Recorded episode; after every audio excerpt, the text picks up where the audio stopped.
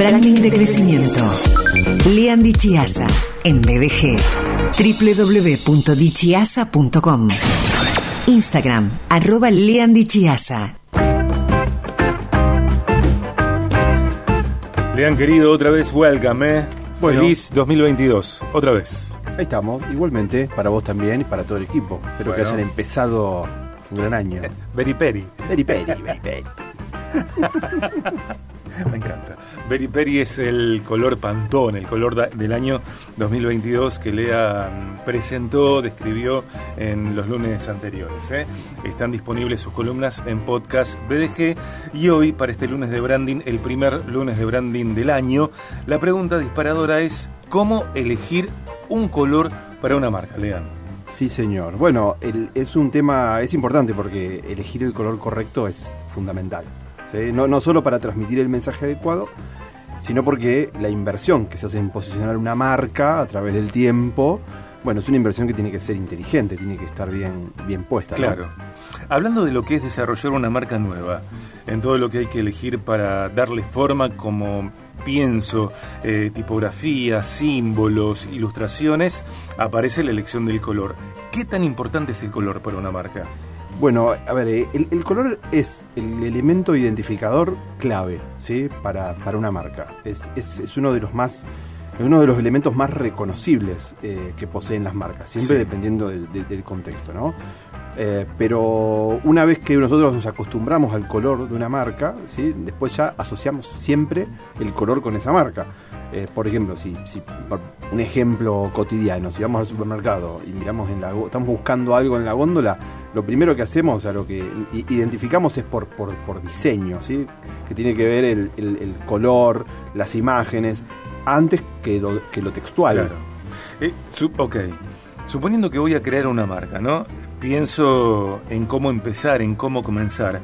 ¿Cuál es el color correcto? ¿Cómo lo elijo? Bueno, eso hay, hay una forma, por supuesto que muchas veces elige el color porque me gusta, pero hay una forma profesional, ¿sí? De Claro. trabajar y de, y de llegar al, al- al color. Lo, lo primero que se hace cuando se trabaja en una marca nueva es lo que es el, el análisis del, del mercado, ¿sí? De, de- de toda la situación de mercado, vertical, horizontal, la competencia. Esto se llama benchmark, que es como.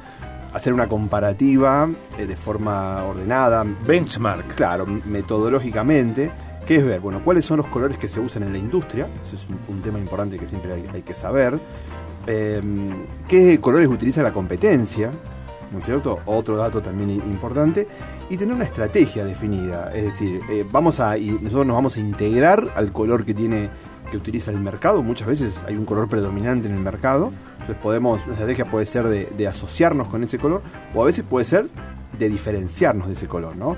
Y después hay que tener en cuenta las necesidades de aplicación. Por Sí. ejemplo, Claro, cada marca va a tener, tiene necesidades de aplicación eh, di- diferentes, ¿no? Porque lo que buscamos que es que el color funcione bien en los soportes. Entonces, ¿de, de qué hablamos de necesidades de, de- de aplicación? Bueno, por ejemplo, hoy hay marcas que son exclusivas del mundo digital, que no tienen presencia física, todo es digital. Entonces, ese es un, ese es un sistema de aplicación, una necesidad de aplicación. Otras marcas, por ejemplo, van a necesitar grandes superficies, porque porque son porque trabajan con locales comerciales, eh, tiendas, este, entonces bueno, todas estas cosas las metemos en el combo también antes de nos van a ayudar a definir cuál es el color adecuado. Bien. Siempre mm, hablamos en los lunes de branding, vos nos hablas acerca del propósito de la marca como eh, esencial del branding. El color, eh, ¿puede comunicar el propósito o los valores de una marca? Bien, bu- buenísimo eso que, recordar eso, ¿no? Que siempre hablamos del propósito de la marca. Bueno, a- le voy a sacar un poco de magia al, color.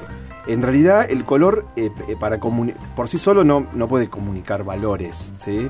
Eh, este, sí, hay, hay algo que es muy importante. El color es una herramienta que nos ayuda a transmitir la personalidad de la marca, ¿sí? Nos ayuda, sobre todo nos ayuda con la identificación de la marca. Yo, en todo caso, lo que tengo que preguntarme es si los colores que voy a utilizar están en consonancia con el mensaje que, que da, que quiere dar la marca, ¿no? Es decir, si se ajusta a, la- a lo que es la estrategia de posicionamiento en, en el, en el mercado, si hace a mi marca identificable en las condiciones de uso. ¿Sí? Esas son las preguntas importantes que, que tengo que hacer para, para la elección del, del color.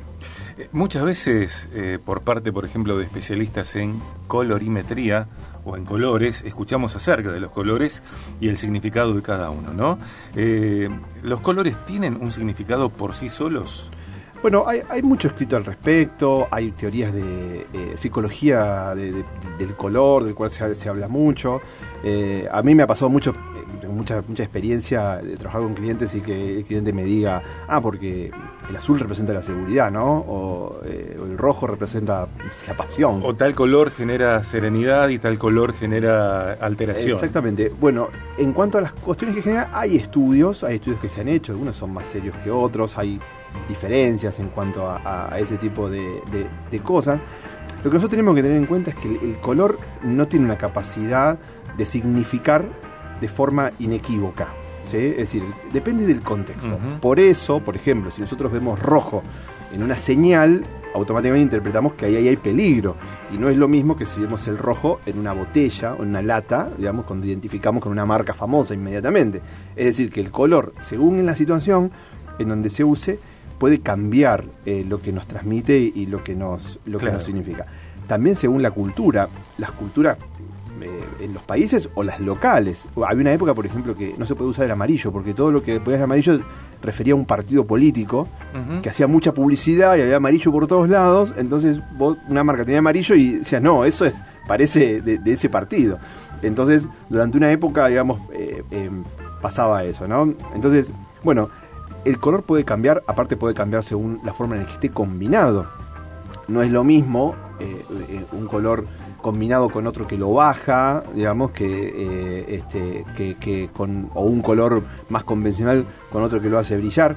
Y también hay otro elemento que es fundamental, que es la forma, ¿sí? que, atrapa ese color. Por ejemplo, antes mencioné la famosa marca, la famosa gaseosa cola eh, identificamos el rojo, pero así como identificamos el rojo, identificamos esa, esa forma. Esa onda. Esa onda, que de hecho tiene un nombre y está registrado también. O sea, esta marca no solamente registra su color, sino que también tiene registrada esa onda, se llama la onda dinámica, tiene nombre y todo, y está registrada. Es decir, que ahí no solamente vemos el color, sino que también lo relacionamos con una, con una forma. Y, nos contás también, eh, similar a esto, las tres tiras de Adidas ahí tenés otra, por ejemplo, ¿no? Donde identificamos, hay una forma que la identificamos como característica de una, de una marca. En las marcas de indumentaria o todo lo que tiene que ver ropa, pasa algo que generalmente no relacionamos tanto un color. De hecho, si miramos, si bien eh, eh, Adidas tiene el color azul, pero si la mayor parte de las tiendas y marcas de ropa internacional vamos a ver que son negras y blancas, es decir, son neutras. ¿Por qué son neutras? Porque, porque para no competir con los colores de los productos que venden. Lean, pienso en, marcas que con el tiempo van perdiendo su color original o, que de una aplicación a otra el color no parece ser el mismo. ¿Cómo mantener siempre el mismo color en el tiempo? Bueno, primero, como venimos hablando de eh, estos, estos tres este, lunes, eh, las guías de color como Pantone eh, son una forma de asegurarnos que el color siempre sea el mismo en todas las, en todas las aplicaciones. Em, cuando trabajamos en el diseño de una marca, el contar con un manual de marca para mm. que para que todos quienes trabajan puedan contar con ese manual de marca. Entonces, cuando alguien va a hacer una página web, utiliza el manual de marca, el arquitecto va a trabajar en el negocio, tiene el manual de marca. Entonces, no se inventa el color cada vez que hay que hacer algo, una, cosa nueva. Em, y después, por otro lado, hay que hacer un monitoreo constante de, lo que es la salud de la marca y digamos su relevancia. Entonces en las marcas ya existentes puede pasar que el color deje de ser el adecuado, eh, el color elegido para una marca puede pasar de moda. Bueno, eh, lo primero que tenemos que tener en cuenta es que siempre cuando se diseña una marca gráfica, eh, los elementos deben ser atemporales, ¿sí? porque una marca se hace para, para durar en el tiempo. el, color no escapa de esto. ¿sí? Entonces, si nosotros elegimos el color en base a una moda, bueno, cuando esa moda mm, eh, pase, bueno, también el color o la nuestra marca también se va a ver antigua, digamos, porque no hay nada más, más antiguo que, el diario del día anterior. Entonces, bueno, a la marca le pasa, le pasa lo mismo. Entonces, las tendencias de la moda sirven para, para, promociones o, campañas eh, temporales. Eh, ahora, lo ideal para una marca es seguir siempre una estrategia de marca. Eh, una marca, el color puede pasar de moda o, puedes hacer que una marca se vea antigua. Bueno, depende un poco cómo está la estrategia de marca, hacia dónde va apuntando, si, si, ha, si viene algo grande como un cambio de mercado. A veces hay marcas que se mueven de mercado, pasan a apuntar a públicos diferentes o pasan a fabricar productos totalmente distintos, se mueven dentro del mercado. Bueno, eso puede requerir, por eso es importante hacer un monitoreo de marca y ver si hay que hacer pequeños ajustes. Primero que las grandes marcas uno no, se da cuenta, pero a veces van teniendo pequeños ajustes que las mantienen actualizadas. Tal cual. Tal cual. Los lunes de branding aquí en BDG, Lean Dichaza comparte sus saberes, su expertise. También encontrás sus contenidos en podcast BDG en Spotify y otras plataformas y también en los carruseles de nuestras redes sociales. Dichiasa.com, Instagram, arroba Lean Dichiasa. Gracias, Lean, querido. No, gracias a vos, Sergio. Branding de crecimiento. Lean Dichiasa en www.dichiasa.com Instagram, arroba Lean Dichiasa.